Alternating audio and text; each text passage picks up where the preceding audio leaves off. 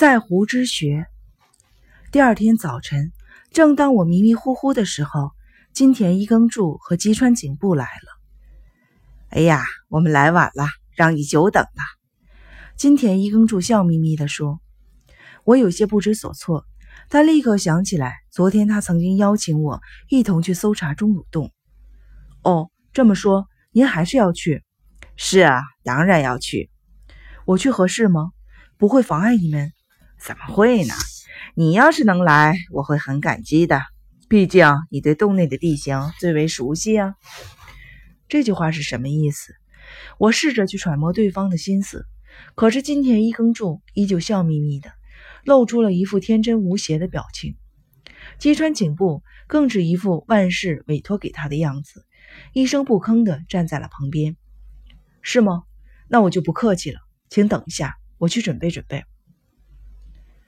哎，那个，等一等，等等等，警部先生，顺便把那件事也跟他说了吧。哦，对了，陈密君，你不是曾经在神户收到过一封警告信吗？就是让你不要靠近拔木村的那封信。是的，我想看一下。我默不作声的看着两个人，一种不安的感觉涌上心头。是不是又发生什么事了？嗯，这个嘛，以后我会告诉你的。总之，先给警部先生看一下吧。我立刻从文件夹里取出了那封警告信。击川警部和金田一耕助仔细地查看起来。不一会儿，他们不由自主地点起头来。果然一样，金田一耕助说道。颈部颔首表示赞同。我愈发害怕了。出了什么事？关于这封警告信，调查出什么结果了吗？不，那倒不是。吉川警部说道。昨天，恩庭的警察收到了一封奇怪的信，不管是文体风格，还是信纸的质地。似乎都和你说的那封警告信十分的相似，所以我们猜。那么结果如何？两封信真的很像吗？我迫不及待地问道。说不定通过这件事可以弄清楚写警告信的人。基本相同，除了内容不大一样。无论是笔记、纸张，还是随处可见的墨水吟诗的痕迹，这些都一样。陈密君。从这上面晕开的墨迹来看，写信的家伙可是个狡猾的老狐狸。他是故意让墨迹晕开啊，不，应该说是故意挑选了容易晕墨的纸，这样笔迹鉴定就会十分的困难。信上都写了些什么？是不是关于我的事？没错，陈迷君。金田一耕助有些同情地看着我的眼睛。那个家伙在告发你。用的是和这封警告信一样的口吻，那种激烈的、预言家式的语气。信上写着：“八木村的凶手是田志健、陈尼，为什么不把他抓起来处以极刑呢？”我的心无比的沉重。寄信人是谁？查不出来吗？不知道，但可以确认是这个村子里的人，因为信封上盖的是八木村邮局的邮戳。这么说来，这个村子里有人想要陷害我。金田一耕助点了点头。我还想问一下，那封说我是凶手的信有什么确切的证据吗？这一点，请你放心，完全没有证据，只是叫嚣凶手就是田之介沉迷，所以我才觉得不可思议。陈迷君寄来警告信的家伙绝不是傻子，至少他知道如何隐秘笔记。而且还是个需要隐秘笔记的人物，这样聪明的人不可能不知道，毫无根据的叫嚣田志健陈迷是凶手，警察是不会做出举动的。那么这样做的目的究竟是什么呢？寄出那封信究竟期待怎样的效果呢？这些没弄清楚，我总有一种强烈的不安呢。你是说那封信的目的并非是向警察举报我？而是别有用意，我觉得很有可能是这样。否则，这个举动不仅没有意义，反而会非常的危险。他既然肯冒这个险，必定期待着某种效果。可究竟是什么呢？我觉得自己的心都凉透了。没过多久，我们就钻进了钟乳洞。今天没有刑警同行，只有我们三个人。我们人手一盏煤油提灯，默默地行进在黑暗的地下通道里。刚才金田一耕助说的那番话，化成了墨鱼汁般的黑色的雾霭，淤积在我的体内，让我连开口说话都觉得辛苦。没多久，我注意了一件奇怪的事情：怎么回事？今天的洞穴搜索停止了吗？钟乳洞里没有一个人。听我这么一问，金田一耕助挠了挠头说：“不瞒你说啊，搜索队罢工了。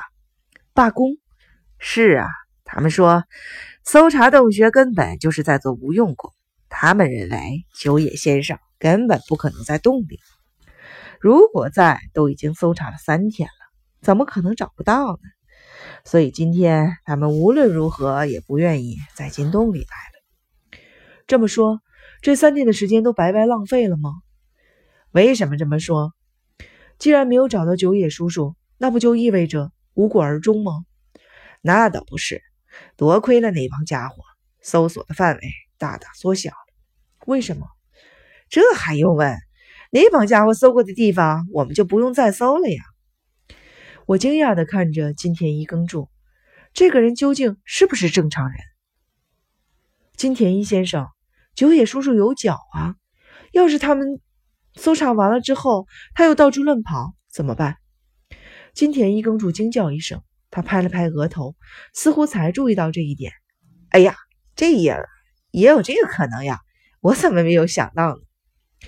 吉川警部并没有发表什么意见，只是拎了煤油灯，默默地走路。金田一耕助糊里糊涂的，警部又是这副模样，我顿时感到了深深的不安。我们很快就走到了鬼火之渊。金田一耕助想去鬼火之渊的对岸，那也是我想去的地方。湖之穴和龙之颚都在那边，还有那些宝藏，好像也是在龙之颚附近。我站在鬼火之渊的岸边，向对岸望去，不禁打了一个寒战。那个决定我命运的时刻到来了。不，不仅仅是我的命运。仔细的想来。是从母亲那儿传承到我身上的，跨越母子两代人的宿命。站在宿命之渊的岸边，我不禁心中涌起了一股莫名的渴望，要渡过这潭死水。金田一耕助似乎也下了很大的决心。警部先生，我们出发吧。好啊，但真的没有问题吗？再往前走，可就是最近几年都无人踏足的地方了。没问题，陈迷俊，你意下如何？我和你们一起。我坚定的回答。好，那就这么定了。警部先生，我先走了。我们所处的位置恰似一条死胡同的尽头，左边是陡峭笔直的岩壁，岩壁中间有一段狭窄的栈道，其狭窄的程度真的可以用无力锥之地来形容。